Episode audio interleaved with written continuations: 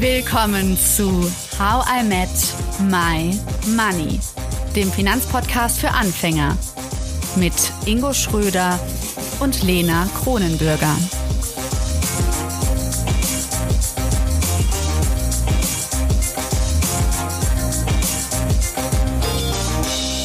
Hallo Ingo. Hallo Lena. Wie so häufig reagieren wir ja ziemlich spontan auf die Themen, die im Podcast auftauchen. Und deshalb beschäftigen wir uns jetzt mit so einem schönen Anglizismus. Mindset, Money Mindset. Und heute wollen wir mal ein bisschen weiter auf die Glaubenssätze eingehen über Geld. Wir wollen verstehen, was sind Glaubenssätze. Vielleicht wollen wir sie auch abstreifen, das schauen wir mal. Und deshalb haben wir eine Expertin bei uns zu Gast, Julia Lakemper. Hallo Julia. Hallo. Hallöchen. Du hast in Berlin und Kiel Germanistik studiert und nach Anstellung im PR-Bereich und einer Weltreise bist du nun seit über acht Jahren Business- und Life-Coach und zwar zum Thema Mindset.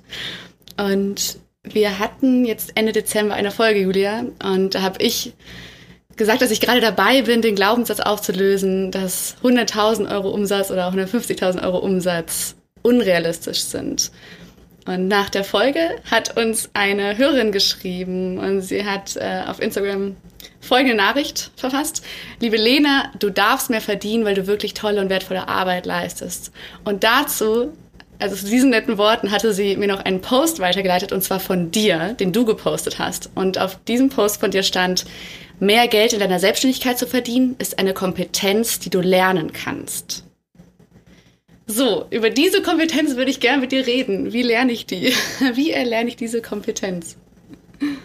Naja, also da geht es darum, halt wirklich zu verstehen, wie du Geld in deinem Leben kreieren kannst. Ne? Und da meine ich jetzt nicht in dem Sinne, dass du anfängst, Münzen und Scheine zu produzieren, sondern halt wirklich Geld in dein Leben einlädst, indem du Wert schaffst, Mehrwert schaffst für Menschen, die dazu bereit sind, Geld zu bezahlen. Und das kann man halt in unterschiedlichen Branchen unterschiedlich anstellen.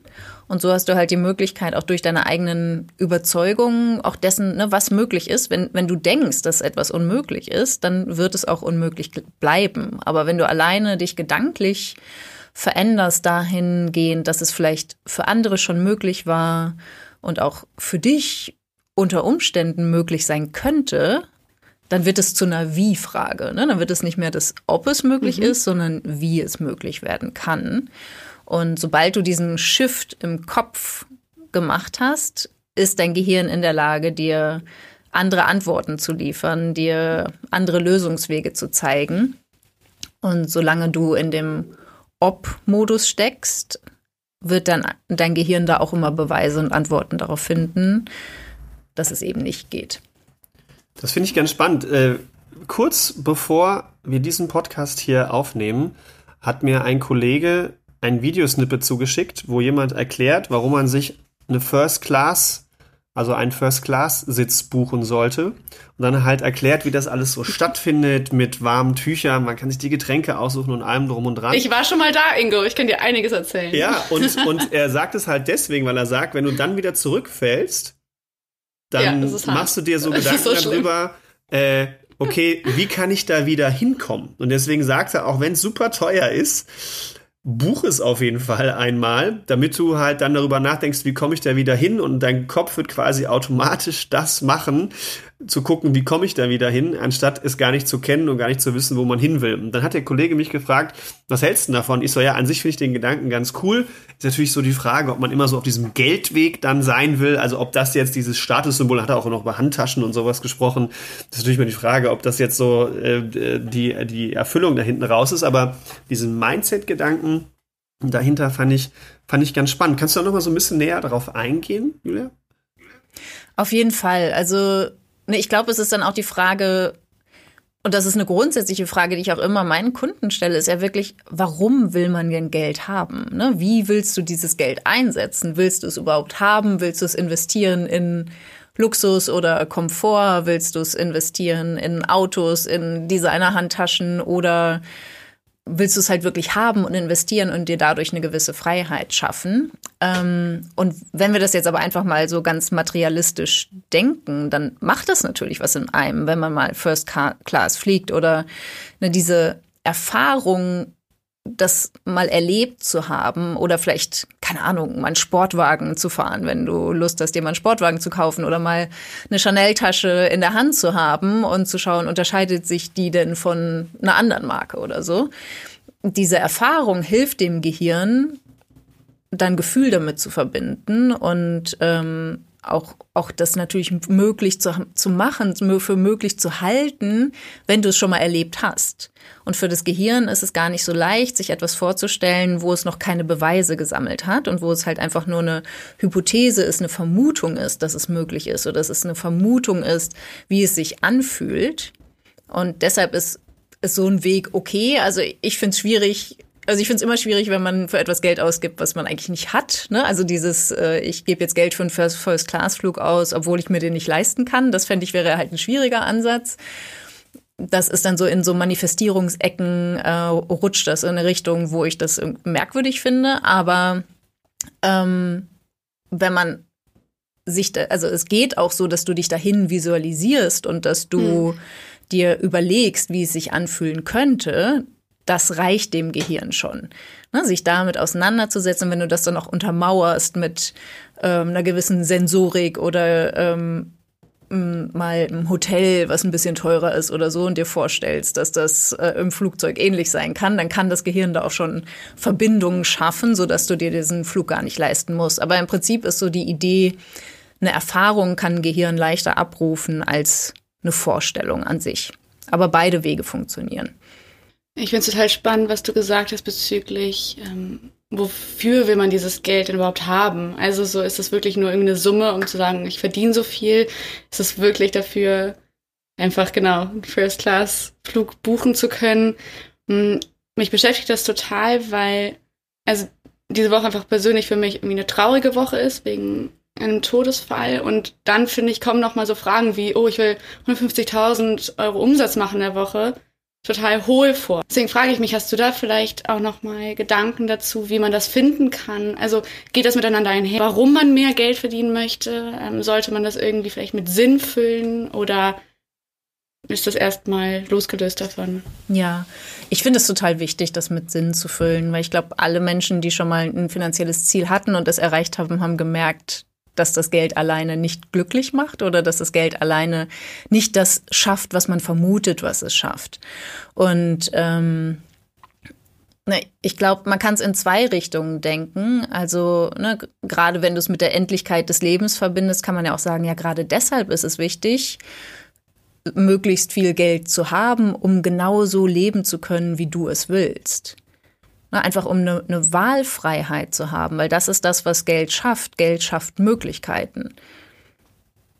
Ne, mhm. Und wie viel das dann letztlich ist, ist ja auch individuell unterschiedlich, je nachdem, welche Werte du hast, je nachdem, was du als, als wertvoll auch im Lebensstil erachtest.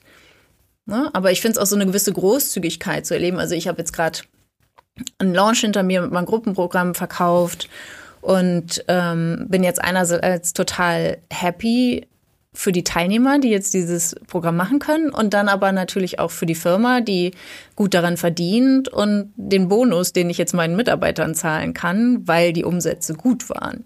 Na, und das ist, was diese Großzügigkeit zu haben, das merke ich, das geht bei mir jetzt erst los, weil ich es kann. Na, und ich glaube, der Punkt ist so vorher dieses, wenn, wenn ich über Geld spreche mit sag ich mal, Menschen, die sich nicht so intensiv mit Unternehmertum oder Selbstständigkeit oder Geld auseinandersetzen, da geht es eigentlich immer um Geld ausgeben, wenn es darum geht, Geld zu verdienen. Aber ich finde wirklich diesen Aspekt des Geldhabens viel interessanter, ne, des Vermögensaufbaus, um dann zu erkennen, wenn ich Geld habe, wird das Thema komplett irrelevant, einfach weil es da ist und weil es mir Möglichkeiten gibt, weil es mir Freiheiten gibt. Und ich erlebe es so, je weniger Geld da ist, desto mehr wird darüber gesprochen, desto mehr nimmt es Raum im Leben ein und nimmt es halt auch Raum ein im Kopf. Ne, es schafft mehr Stress, es schränkt ein. Und das sind so oft total konträre Erlebnisse, so wie wir darüber reden, ne? auch zu sagen, Geld ist ja gar nicht so wichtig. Und das stimmt ja auch auf eine Art. Ne? Es gibt Dinge, die wichtiger sind. Und dann kann man aber auch die Haltung einnehmen, und dahin komme ich immer mehr zu sagen, Geld ist ab dem Punkt nicht mehr wichtig, weil es da ist. Ne? Und wenn man halt das Leben so leben kann, wie man es will. Und das finde, also bis zu dem Punkt, der individuell to total unterschiedlich sein kann, finde ich, lohnt es sich schon, das anzustreben. Ne? Einfach zu kommen und zu sagen, jetzt bin ich satt quasi, jetzt mehr brauche ich nicht. Ich weiß, ich kann noch mehr, aber ich muss nicht nach mehr streben, weil ich nicht mehr haben will. Ne? Ich habe jetzt mein, bin, keine Ahnung, finanziell unabhängig oder ähm, habe jetzt so ein Einkommen, dass ich wirklich happy damit bin. Finde ich natürlich, wir haben ja, ich bringe ja, wir, wir, wir bringen ja auch mal so ein bisschen Finanzpsychologie rein in das Thema. Lena weiß, was jetzt kommt. Ähm, aber ich finde ich, ich finde es sehr spannend und ich habe so zwei, drei Richtungen, wo ich nochmal was ergänzen würde, wo ich auch teilweise ein bisschen anders sehe, tatsächlich, so aus meiner Erfahrung.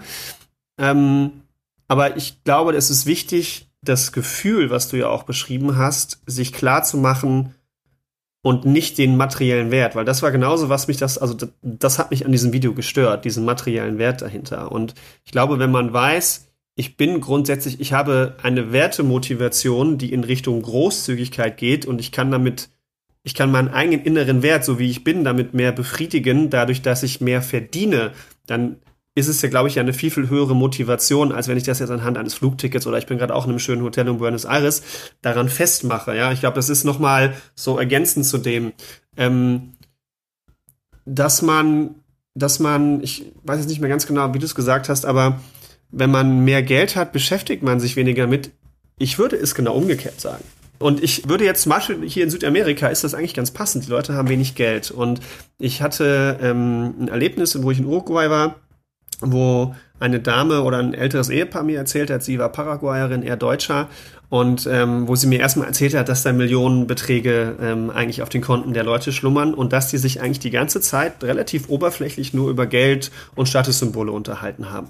Und ich glaube, wenn ich jetzt mal so in die Costa Ricaner-Ecke denke, so purer wieder, also das Leben zu leben, obwohl man eigentlich kein Geld hat, dass die Leute sich viel, viel mehr eigentlich darüber Gedanken machen, wie will ich mich fühlen mit und ohne Geld.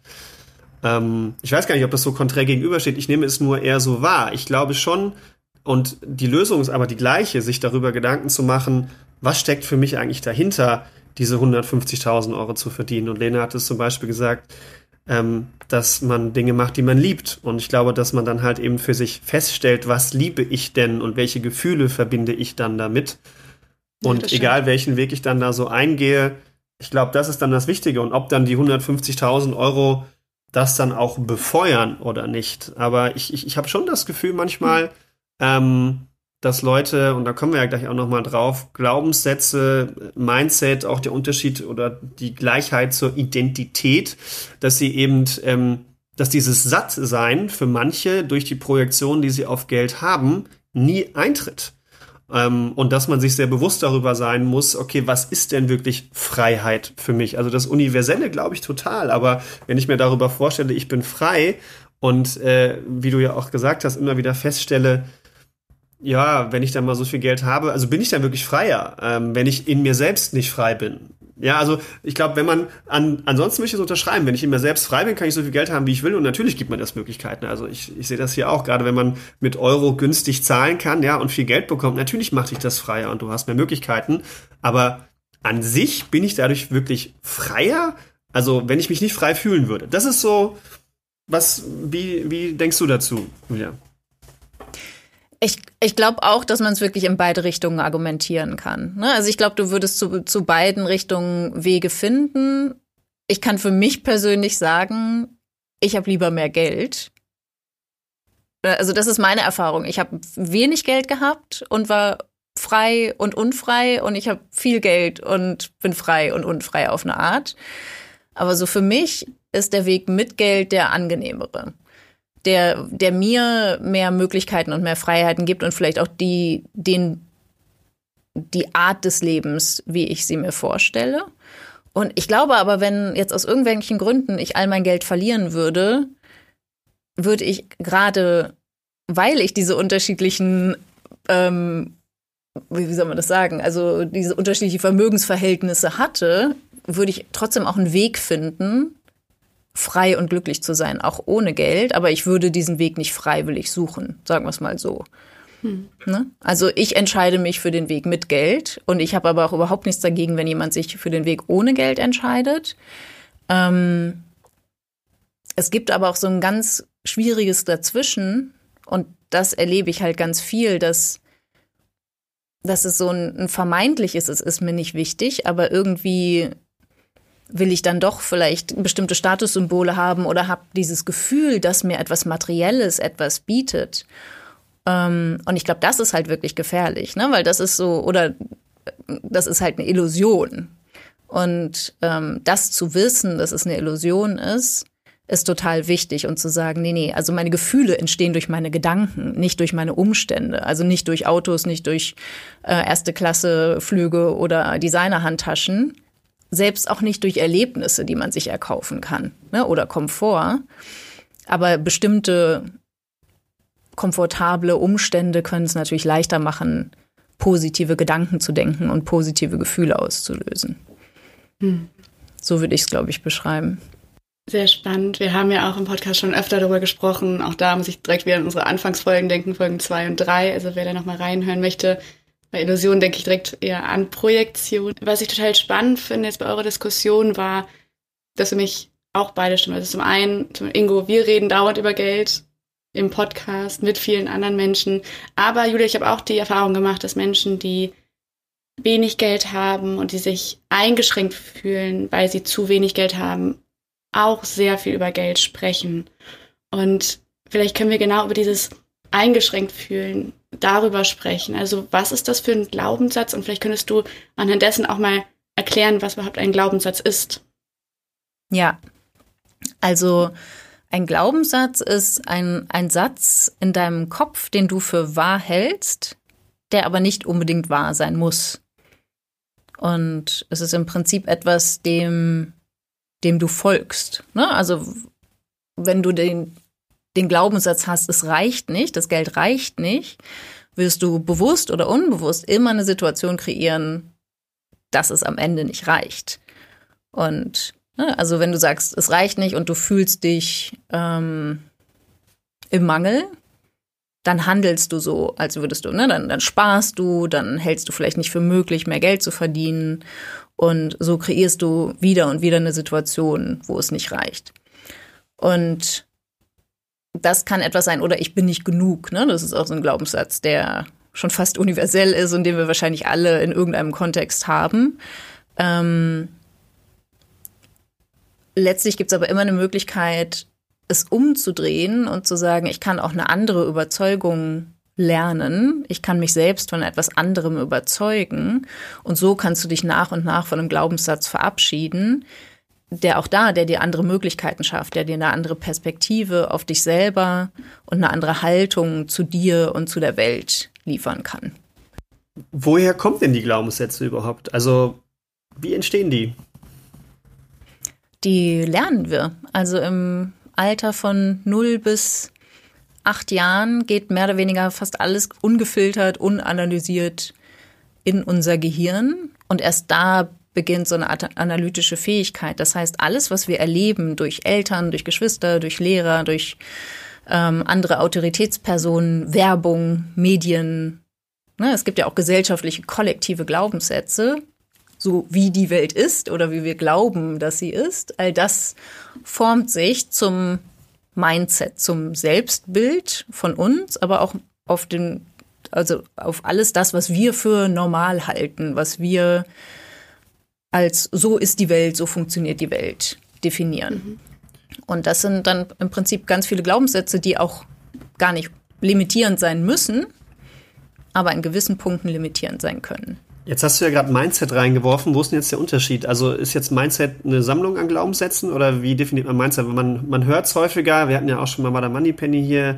Du kooperierst ja auch mit ihr, wir auch. Ähm, äh, wie verstehe ich jetzt die Unterschiede und was ist ein Mindset? Mindset ist im Prinzip das Ganze.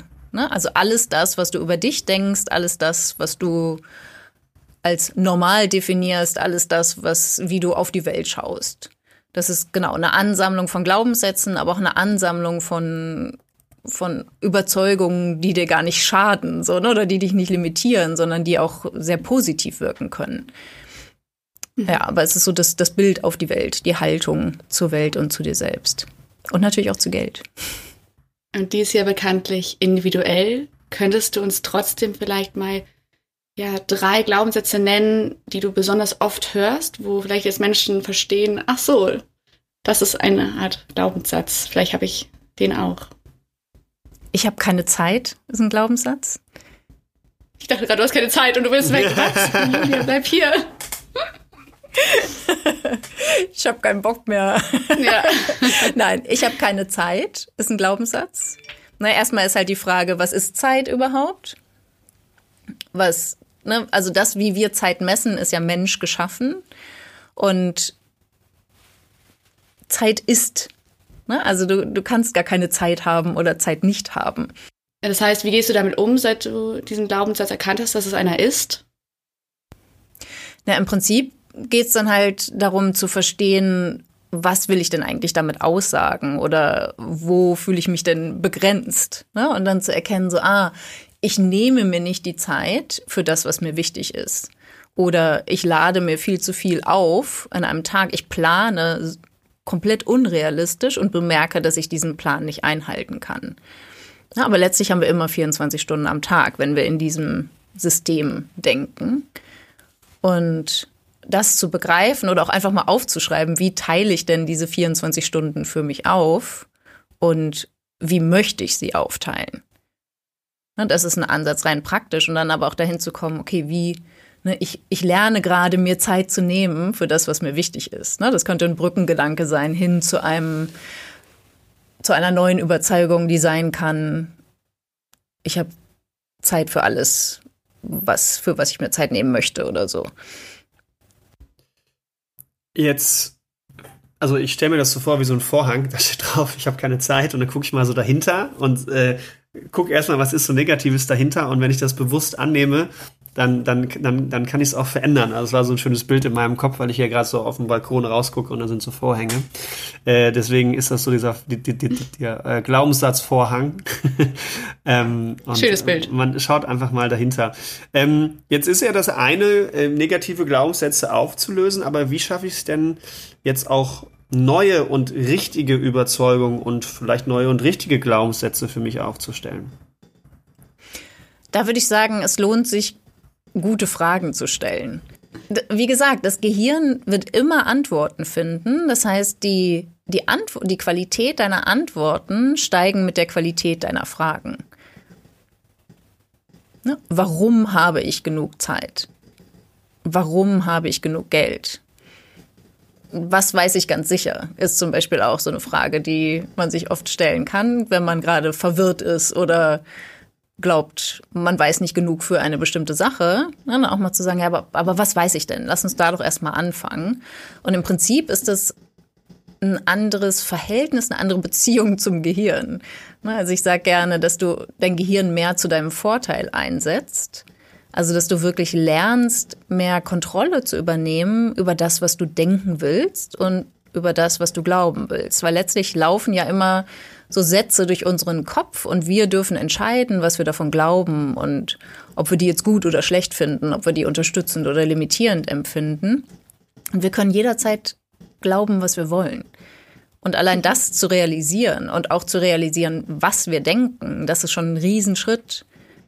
Also darum geht's, dass wir beobachten, wie wir denken und das schreiben wir uns auf und dann merken wir Muster und so können wir erfahren, welche Glaubenssätze wir haben.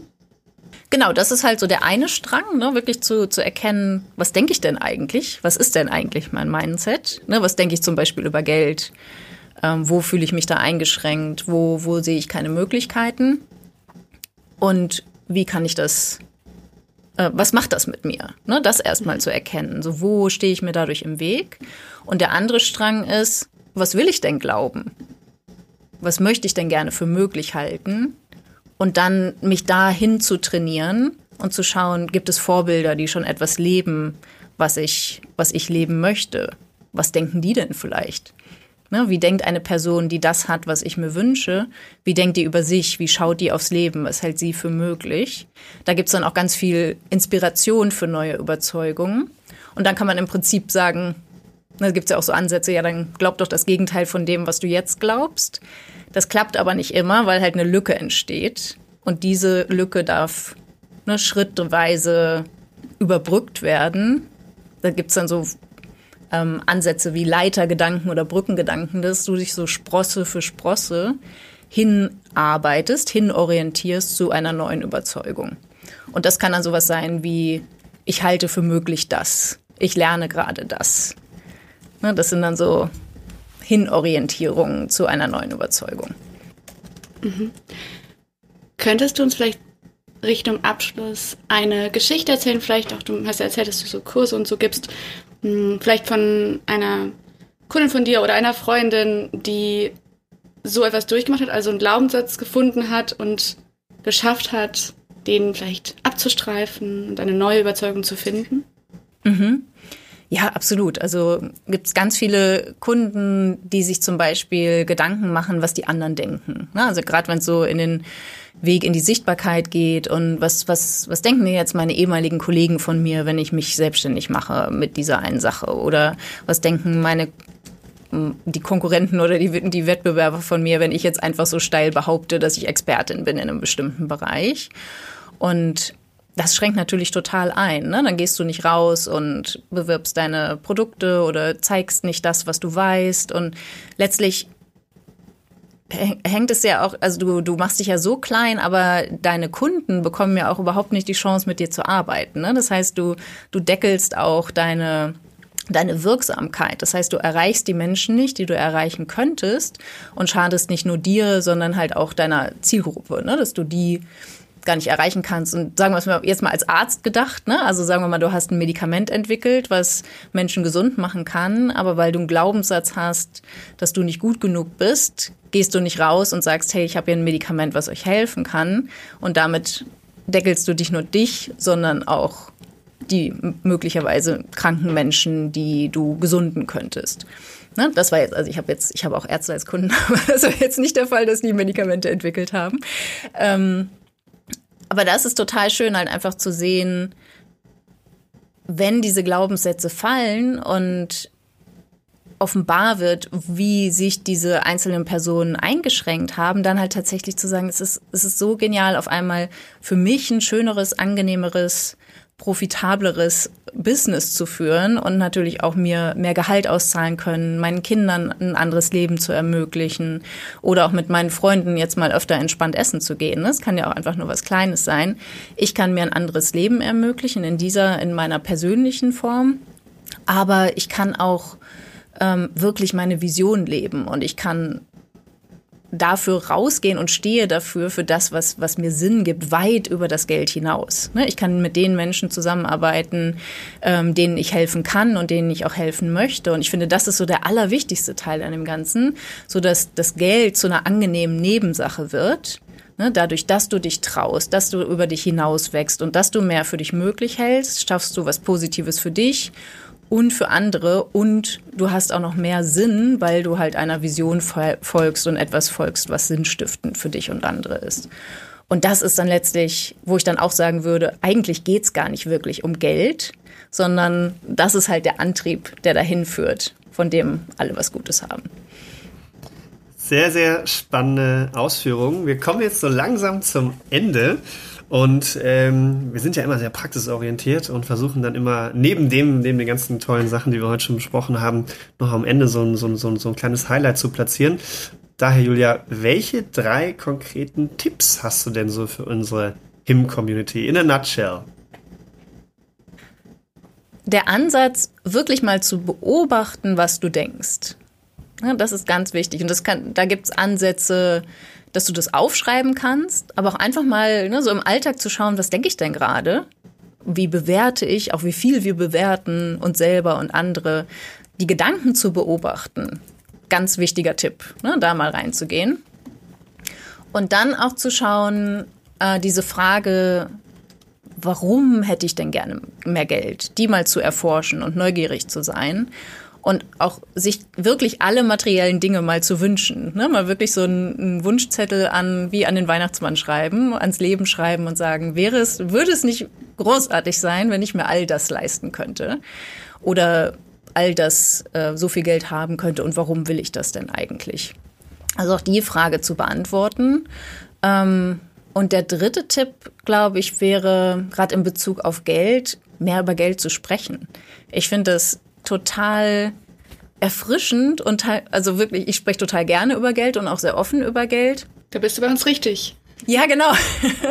Aber ich merke auch, dass viele echt immer noch so erschrocken zusammenzucken, wenn ich äh, über konkrete Beträge ausspreche und ähm, es im, halt immer noch nicht so richtig gesellschaftsfähig ist, über Geld zu sprechen. Und das fände ich schön, wenn da mehr Menschen mitmachen. Also Ne? Ich finde es das super, dass ihr das macht. Äh, mir macht das selber Spaß und ich glaube, das würde vielen gut tun, wenn wir mehr über Geld sprechen würden.